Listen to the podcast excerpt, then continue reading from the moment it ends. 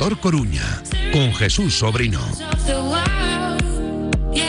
Jesús Pereira, ¿de qué nos vas a hablar? Bueno, pues eh, empiezan las temporadas, eh, estamos ya, bueno, pues planteándonos muy cerquita de que den comienzo, eso, repito, las, distintas temporadas, tanto el campeonatos gallegos como campeonatos nacionales, internacionales, incluso las distintas copas. Y bueno, eh, sabes que nosotros siempre tenemos costumbre aquí al principio del año de, hablar, pues, de primero con los más jóvenes, ¿no? Con, el talento más joven.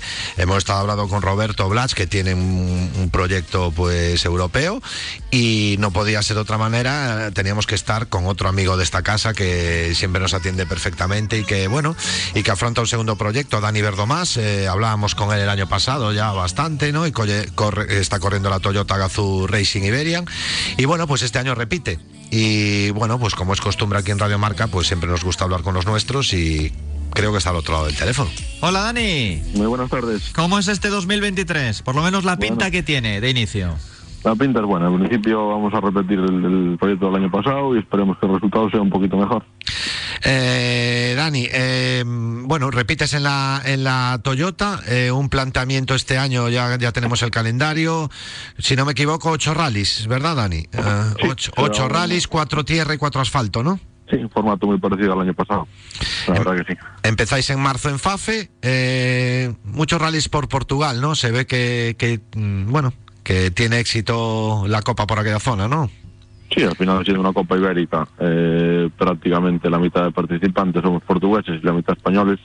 Entonces, pues hay que repartirse un poco, no queda otra. Mira, eh, leíamos eh, novedades para este año, eh, bueno, novedades económicas y alguna novedad técnica en el coche, ¿no? Creo que mejores premios este año en la Copa. Bueno, eso os interesa mucho a vosotros, evidentemente, ¿no? Porque esto es un deporte Sí, muy caro. Al final, costear la temporada es complicado y cuanto mejor sea el premio, más nos ayuda. Por eso, pero quizás a la gente lo que más le llame la atención es el tema técnico, los coches han mejorado. ¿Nos puedes contar en qué? ¿Qué has notado? Si has podido ya probar las mejoras de este año. Al final, todo durante todo el año pasado, eh, surgieron varias averías con la caja de cambios en todos los pilotos y bueno, se llegó a la conclusión de que para que finalmente el coche acabase de funcionar y, y creíamos que bueno, que sería un gran paso adelante y lo convertiría en un coche de carreras de verdad, pues sería una caja secuencial y, y así lo ha hecho el MSI. La verdad que todavía no la probamos, llegará esta semana, en unos días haremos test, pero bueno, estamos seguros que vamos a ganar mucho en, en fiabilidad y en potenciando el coche, seguro. Era el pasito lógico, ¿no? Al final Sí, sí, al los era- coches... Era, era lo que faltaba, el coche Claro. es muy completo y faltaba ese ese pequeño detalle que creo que lo hará competitivo 100% ya. Y para competir un poco con, bueno, ahora vosotros estáis enfocados en la Copa, pero en algún día esos coches pues saldrán de la Copa y para poder competir con, digamos, con eh, sus similares de marca, ¿no? Y tal, pues, pues Sí, yo eso creo es que al final importante. un, en un ámbito general, ¿no? Al final el coche será más competitivo. En la Copa, lógicamente, da un poco igual ese detalle porque se basa en igualdad, pero bueno, cuando estés en un regional, cuando te vayas a correr un rally por ahí, al final, pues eh, es gustoso también poder estar en puestos de cabeza con un coche así. Evidente. Ya el año pasado hacíais tiempos, bueno, en algunos rallies tiempos buenos. Eh, me imagino que, que, claro, que esto al final le va a dar un salto de calidad al coche y que, y que bueno, que es lo que dices tú, ¿no? Que te permita quizás no solo pelear por, por puestos importantes de la Copa, sino que hacer buenos puestos en las generales. El coche Sí, está lo- para eso, ¿verdad, Dani? Sí, sí, está claro. Y yo al final creo que será, sobre todo para todos los pilotos, creo que va a ser mucho más satisfactorio de conducir. Al final da un toque de carreras que, que es lo que faltaba, lo que hablábamos antes y esperemos que todo, que todo funcione bien. Estamos viendo el calendario, todos los que te queramos ver y no tener que desplazarnos mucho, tenemos el 24 y 25 de marzo el Rally Tarradahoga. Auga, sí. Me imagino que, bueno, con ganas de empezar la Copa y tú con ganas de competir, pero ese rally te hará ilusión, ¿no? Es el único que tienes así cerca de casa este año. Sí, la verdad es que el año pasado tocó alguna cosa más, pero este año toca todo bastante bastante repartido, que bueno, es un tema que se consensúa entre todos también y al final como hay tres o cuatro pilotos catalanes, Hmm. pues se echaba, se echaba un poco, se debatía un poco el tema de repartir más por toda la península para que no fuese todo en territorio norte, ¿sabes? Ya, ya, ya. Eh, pues nada, eh, me imagino que patrocinadores, lo mismo del año pasado, ¿no? Muy contento, ahí están Sí, sí, contigo, sí. ¿no? Eh, Apoyándote. Encantadísimo, la verdad, sobre todo pues con, con todos los que nos apoyan, con, con la gente que nos dio la oportunidad, que es todo el grupo Breogán, pues están auténticamente volcados otra vez y, sí tenemos muchísimas, muchísimas ganas de, de que empiece la temporada otra vez y intentar conseguir la victoria que se nos escapó el año pasado. Ahora tienes que responder. Esa es la presión. Ahora no queda otra, ya no hay, no hay salvación. Sí, además el año pasado aún podíamos tomarlo un poco, ¿no? Era el primer año de, de la Copa. Bueno, Sí, porque tú ya no vas a ningún sitio a, a, a ver qué pasa, ¿no? Tú eres un No, piloto que vas a competir y yo a correr. Hay poca gente que vaya a ver qué pasa, ¿no? Ya. Al final, si eres piloto, te gusta ganar y si dedicas tanto tiempo y tanto dinero como le dedicamos a todo esto, al final lo único que te motiva realmente es el, el resultado de la victoria, aunque a veces sí que hay cosas que, que convalidan, pero vamos a intentar ganar como sea desde el primer momento. Entonces, yo ya le iba a decir, este año ya es el de la presión total, pero ya ves que ya, se- ya sabe él, ya la asume él y ya se la pone él. Bien, Dani, bien. muy- me autopresiono yo solo. Sí, ¿no? Esto por lo visto le pasa a los pilotos jóvenes en general. Bueno, a ver, Sí. eh, no sé lo que él te lo podrá contar, Dani, ¿no? Pero yo entiendo que es que es Ah, yo- normal. Yo, lo viví desde, desde que era pequeño, al final, ¿no? Empecé en las carreras ya hace 7, 8 años. Y sí que te autopresionas porque al final tienes que darte de cuenta de que si quieres tener una proyección y si quieres que la gente confíe en ti, pues lo que necesitas primordialmente son, son resultados. Y para que los resultados salgan hay que autopresionarse y hacer todo al 120%. Claro, eh, era lo que iba a decir yo. Al final esto es un deporte muy, muy, muy complicado. Entonces, Sí, lo sí. único, lo único que te da visibilidad real son tus resultados, ¿no? Sí, sí, está claro. Hay otros Así muchos factores que también importan, pero el principal es ese. Sí, hombre, una vez que tienes resultados y que has conseguido el patrocinador, pues importa la imagen, cómo cuidas Sí, a sí, tus patrocinadores, lo demás. Pero al final estás detalles, compitiendo en coches, ¿no? Y los resultados son muy importantes. Efectivamente. No, pero esa presión también viene dado porque ese momento de, de que te gusten las carreras aparece normalmente muy pronto. Claro, No, es, no es habitual, imagínate, que alguien se meta al motor mm, con 25 años de inicio. Ya desde que tienes 10, 12, 14, ¿verdad, Dani? Sí, Suele al final pasar es una que sois amantes. Yo, yo, yo con ocho años corrí en karting y corrí, 8. no sé, desde, desde los ocho años hasta los 15, temporadas constantes sin parar.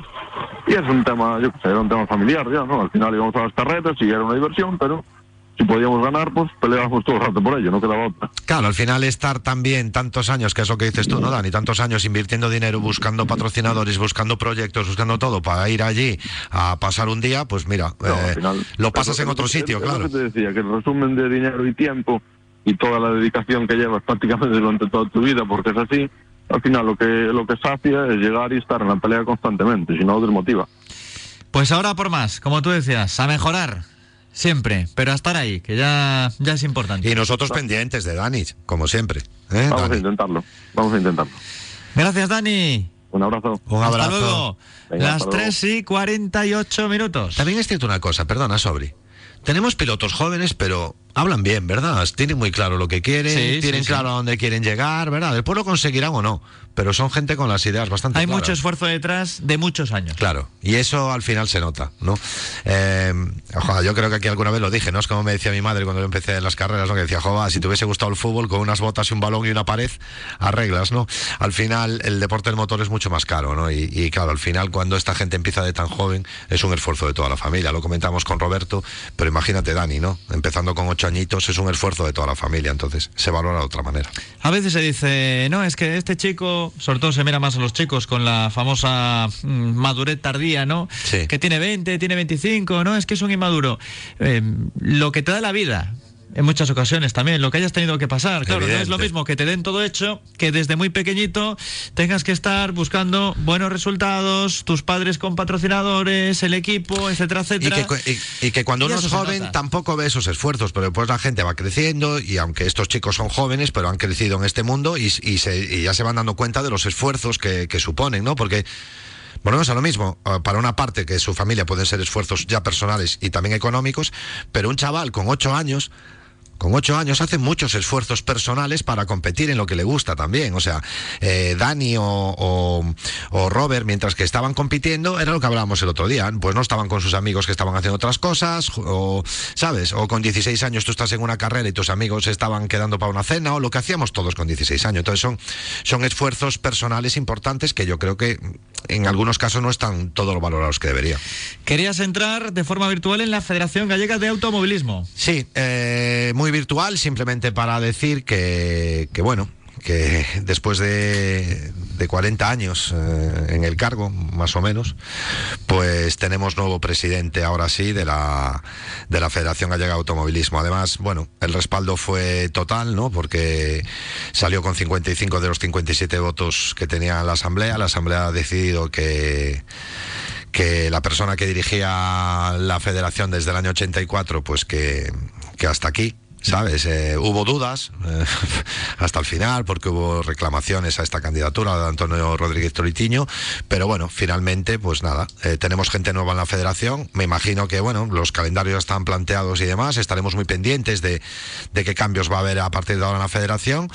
Y desde aquí sabes que nunca nos ha gustado la salsa rosa ni la hemos promulgado desde nuestros micrófonos, simplemente dar el dato, desearles toda la suerte del mundo su suerte será la suerte del automovilismo gallego, que está en buena salud. Me consta que son gente del deporte y gente del motor que llevan muchos años y nada. Desde estos micrófonos desearles toda la suerte del mundo. Son las 3 y 52. Vamos a hacer una mínima parada y después eh, hablamos eh, de algunas novedades que tenemos en la sí, ciudad. Sí, sí, sí, sí. Hemos hablado de algunos problemas, nosotros, y también en otros foros, lógicamente, pero el Concello atiende las reclamaciones. Bueno, eso bien. parece, eso parece. Venga, Publi, Rivero. Marca Motor Coruña. Marca Motor. Vende, compra y alquila con Brigantia Real Estate. Más de un centenar de familias han encontrado solución de nuestra mano. Cientos de operaciones nos avalan como agencia inmobiliaria de excelencia en Coruña. Síguenos y descubre por qué somos pioneros en la ciudad. www.brigantiare.com. Otra cultura en el sector inmobiliario. Este domingo a las cinco y media de la tarde hay partidazo en Oforno de Riazor. El Leima Basket Coruña recibe a Movistar Estudiantes, uno de los clubes históricos del baloncesto español. Compra tu entrada a través de basketcoruna.com.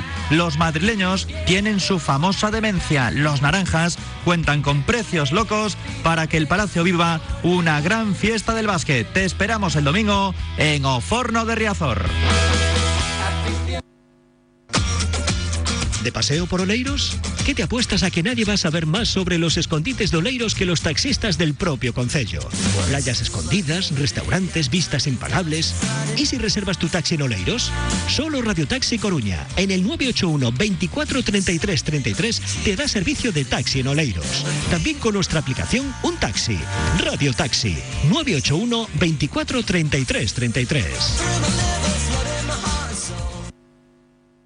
Quedarse a ver salir el sol después de una noche increíble. O sentir la adrenalina en la carretera, con la tranquilidad de no tener que pensar en nada más. Hay elecciones que lo incluyen todo.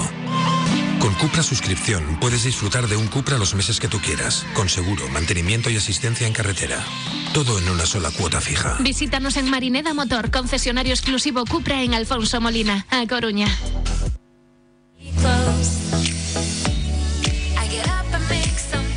Estás escuchando Marca Motor Coruña. Las 3 y 54. Hace ya unos meses eh, recuerdo que un oyente nos hizo una consulta sobre quién tenía preferencia de paso en Linares Rivas en un cruce con... Menéndez Pelayo. Efectivamente. Sí. Bueno, pues ahí decíamos, hay que ir con cuidado porque aparece el carril bici, están los peatones también, Sí. en el paso de Sí, cebra, y están los coches que giran. Eso es. Y el oyente no sabía qué hacer cuando iba en coche, si le tenía que dar paso o no a los Eso es. peatones. No sé si nos escuchan o no en el ayuntamiento, Jesús, pero ¿qué ha pasado? Pues que, bueno, nosotros comentábamos que la prioridad, bueno, pues siempre era de ciclista, que había que tener cuidado, pero sí comentábamos, a modo, pues, yo un poco técnico, ¿no? Decíamos que, que, bueno, que ese tipo de cruces, pues que, eh, a ver, el carril bici está montado como está, porque al final somos la ciudad que somos, ¿no? Y lo queremos tener, bueno, pues ya nos hicimos a él, pero bueno, hay zonas eh, que llevan a confusión. Entonces, bueno, lo que han hecho en este cruce, eh, la zona por la que pasan las bicicletas del carril bici, han hecho, pues, por ejemplo, como ya han ah, hecho hace tiempo, pues donde tengo yo la oficina, ¿no? En la plaza, en la avenida de Pablo Picasso, todas las entradas que hay, la bueno, yo tengo en Plaza Escultor Monbasco, pero en todas las entradas que hay hacia las plazas han pintado, pues como una especie de cuadrados de paso de peatones en blanco con un fondo rojo, ¿no? Eh, bueno, pues era un poco lo que nosotros comentábamos, ¿no? Que, mm, bueno, si la distribución del carril bici tiene que ser así, lo que tenemos que hacer será eh, discurrir algún método para que en determinadas zonas conflictivas, pues algo nos llame la atención para que tanto el conductor como el ciclista o, o el usuario de monopatín sepa que ahí hay un cruce conflictivo y todos pongamos más atención porque parece que la atención solo la tenemos que poner los coches y no es verdad. O sea, la atención una vez que estamos, eh, eh, siempre lo hemos comentado aquí, ¿no? La circulación la formamos todos, bicicletas, monopatines, coches, autobuses, peatones, ¿sabes? Yo no creo que a nadie... Bueno, hay gente que sí, ¿no? Pero me parece una temeridad, ¿no? Nadie salta un paso de peatones. Tú sabes que en el paso de peatones tienen que parar, pero miras antes, ¿no?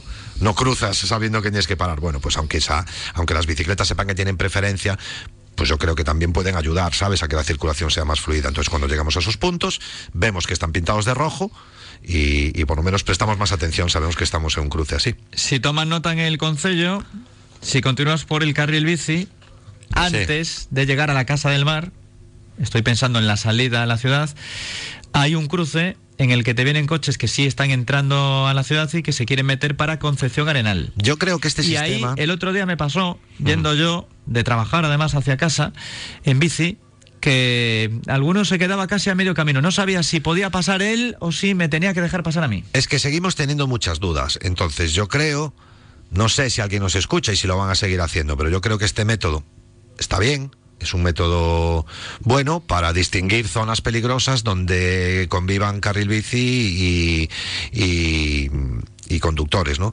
Sobre todo avisar en este tipo de cruces, ¿sabes? Porque eh, la bicicleta es, al final en la carretera como una moto, ¿no? Aquí en la ciudad. Tú muchas veces miras si un peatón lo ves y tal, pero una bicicleta a lo mejor miras, no la ves y cuando te quieres dar cuenta ya la tienes encima, porque la bicicleta va por su carril y no la ves. No pasa como ah, muchas veces vemos siniestros de motos que estamos en un cruce, creemos que nos da tiempo y cuando nos queremos dar cuenta la moto ya está encima, porque es un vehículo ligero que circula a una velocidad a la que tú no estás acostumbrado, ¿no? O es una moto más ágil. Bueno, pues con las bicicletas igual. Yo creo que todo lo que sea alertar de sitios conflictivos, pues bien. Y... Vamos a poner en marcha nuevos sorteos. Sí. Desde dentro de muy poquito. Sí. Y le pedimos a la audiencia, a los oyentes, que nos manden sus quejas. Que vais por la calle o vais eh, por la carretera. Hay un bache tremendo que hay que arreglarlo porque si no, esto nos puede afectar a todos. Que por cierto, no ahora que hablas de los baches, volvemos a tener un montón de deficiencias de esas sí. en la ciudad vuelve a haber un montón de baches. Ya no te voy a hablar de carreteras nacionales o ya no te voy a hablar de la autovía eh, a Lugo. O sea, bueno, para empezar, yo el lunes tengo que ir a peritar un coche que rompió dos ruedas en la autovía 6, en un bache. ¿Vale? Y esto no lo estoy diciendo porque tal, lo estoy diciendo porque, porque yo lo tengo allí, puesto personalmente. O sea, las carreteras son un desastre, pero que en la ciudad hay zonas con socavones, con baches importantes. Entonces, repito, no, no queremos colgarnos esta, esta historia de que nos han escuchado y por eso lo han pintado, ¿no? Pero por si acaso alguien nos escucha, que yo creo que alguien nos estará escuchando, pues, pues la gente que nos, que nos cuente esas cosas y nosotros intentaremos hablar de ellas. Y oye, si llegan a donde tienen que llegar y eso sirve para que pues se vayan subsanando problemas, pues que mejor, ¿no? Para eso estamos. Para eso estamos. Entonces, pues bueno, con este tema cuando lo vi se nos ocurrió un poco y dijimos, pues bueno. Muy bien, me parece muy bien. Además, a mí me parece estupendo. La gente sabe que tienen nuestro WhatsApp, que lo puede enviar en cualquier momento, nos manda una nota de audio, porque a lo mejor no le coincide ver el bache justo a la de tres y media, cuatro. En, en el momento, momento que sea que nos lo mande y nosotros lo pondremos aquí en antena y lo comentaremos. Son y 59, nos tenemos que ir. Nos tenemos que ir. La próxima semana más. Sí, la próxima semana vamos a hablar de la Guardia Civil, de radares extraños que se han visto por ahí, radares particulares y demás, que anda la gente un poco loca y vamos a explicar cositas, que la gente tiene que saber cositas.